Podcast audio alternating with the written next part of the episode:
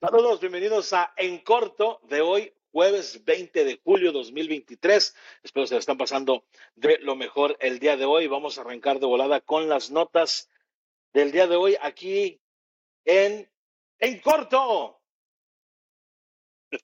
El Tuca Ferretti. Admirable el Tuca Ferretti, ¿no?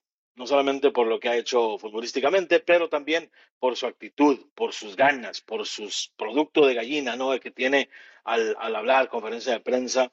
Este, un señor que siempre respeta su línea, siempre eh, tiene esa actitud, puede ser muy amable, muy ameno, muy alegre, pero también puede tener esos arranques de quítate, carajo, ¿no?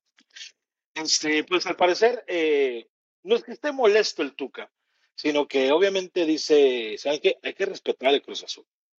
Porque obviamente se viene el partido del Cruz Azul eh, contra el Miami eh, FC Football Club, que es el que pertenece ahora a Messi.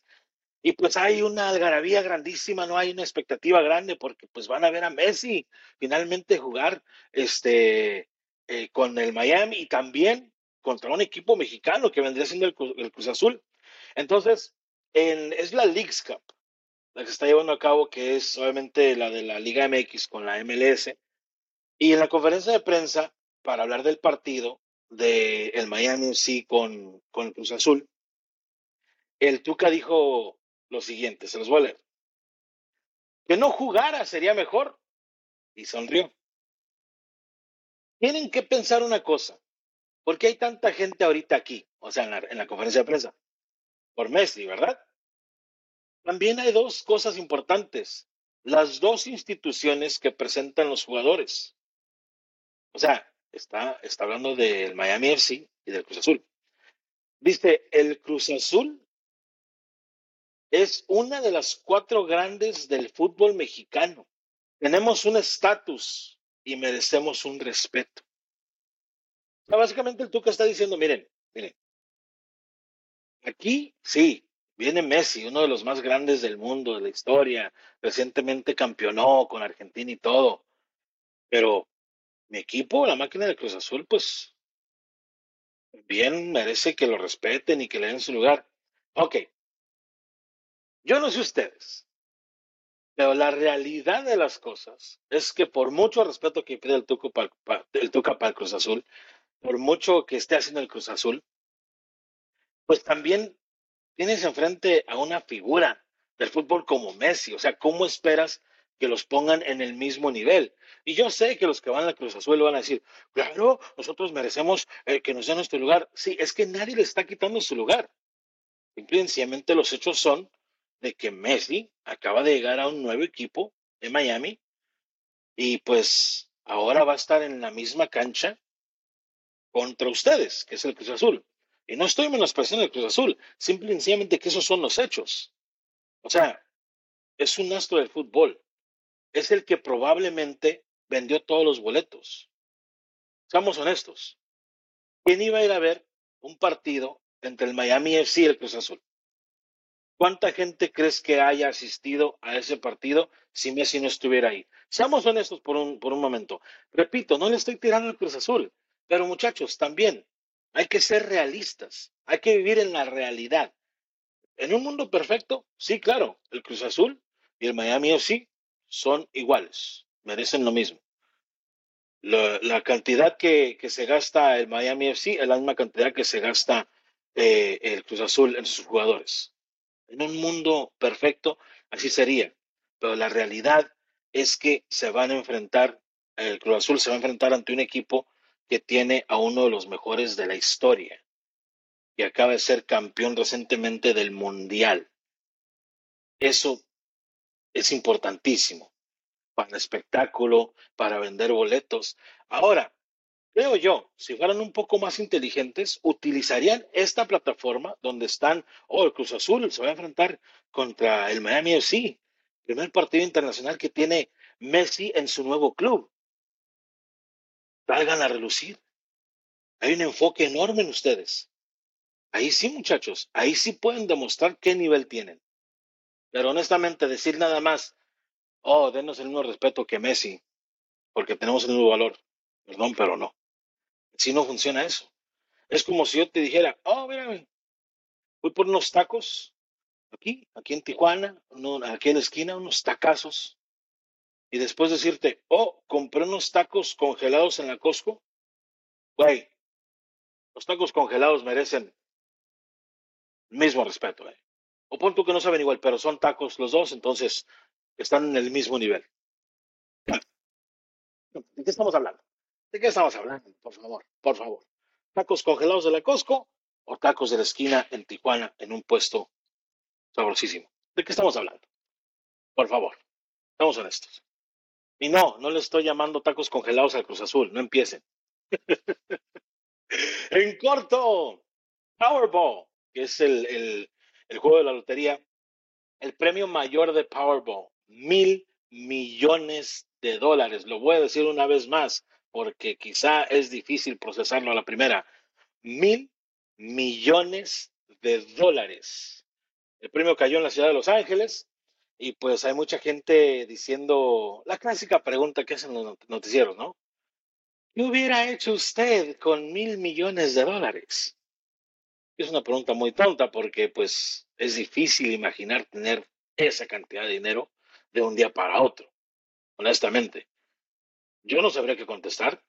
Mil millones, no. ¿Cuántos mil millones? Esa sería mi pregunta. A la pregunta que me hacen de qué harías con mil millones de dólares, yo diría, ¿cuántos mil millones? O sea, ¿para qué me alcanzaría mil millones? O sea, es tan grande la cantidad que, que no sabría por dónde empezar, ¿no?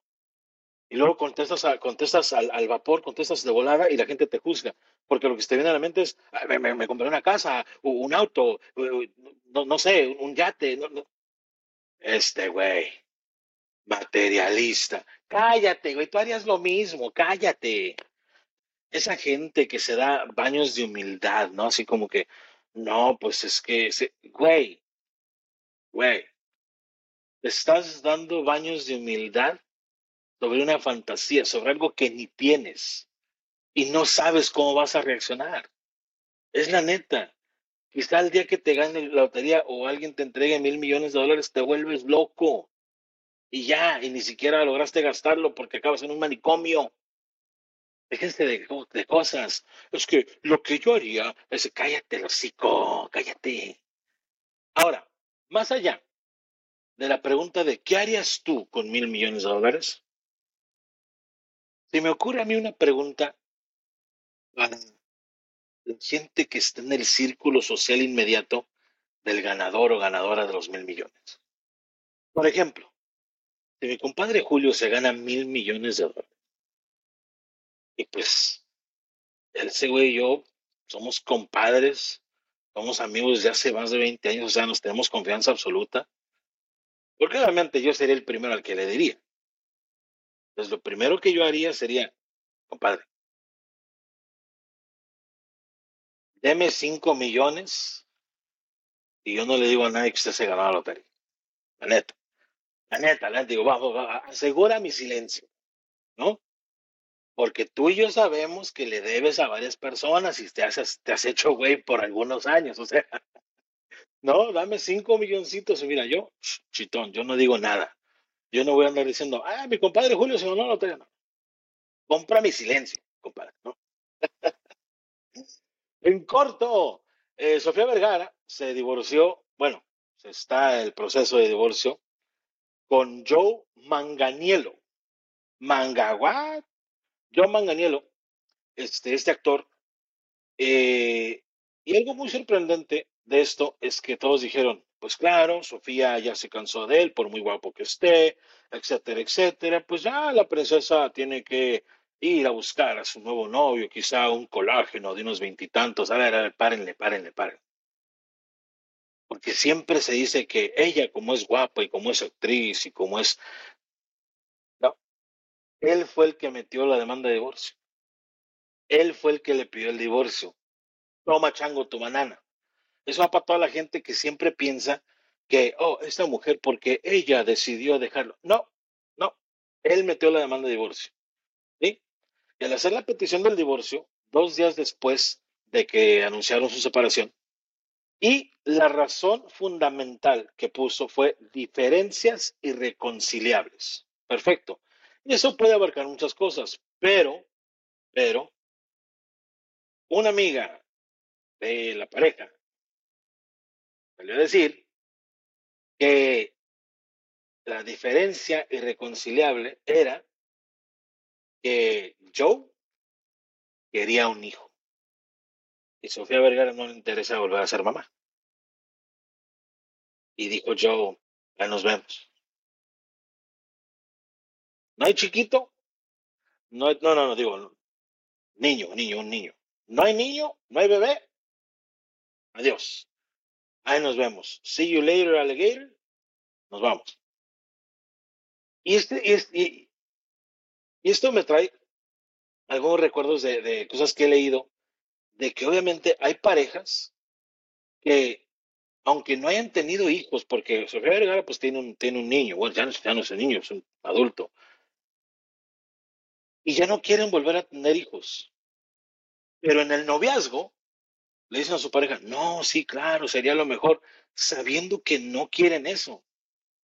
Pero les gusta tanto la relación, les gusta tanto el, el hecho de, de, de, de verse como pareja, les gusta tanto lo que están viviendo que mienten, mienten.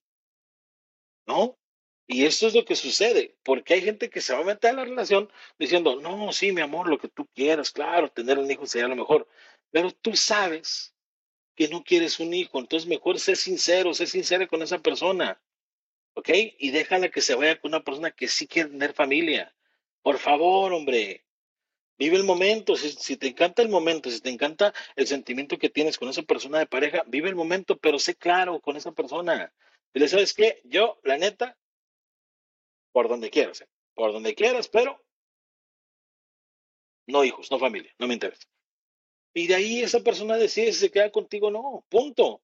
Y si es una razón muy importante, como en este caso, para Joe, pues él va a decidir si se queda o no.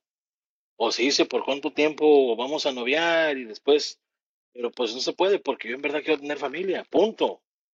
Así de sencillo. Sofía, márcame.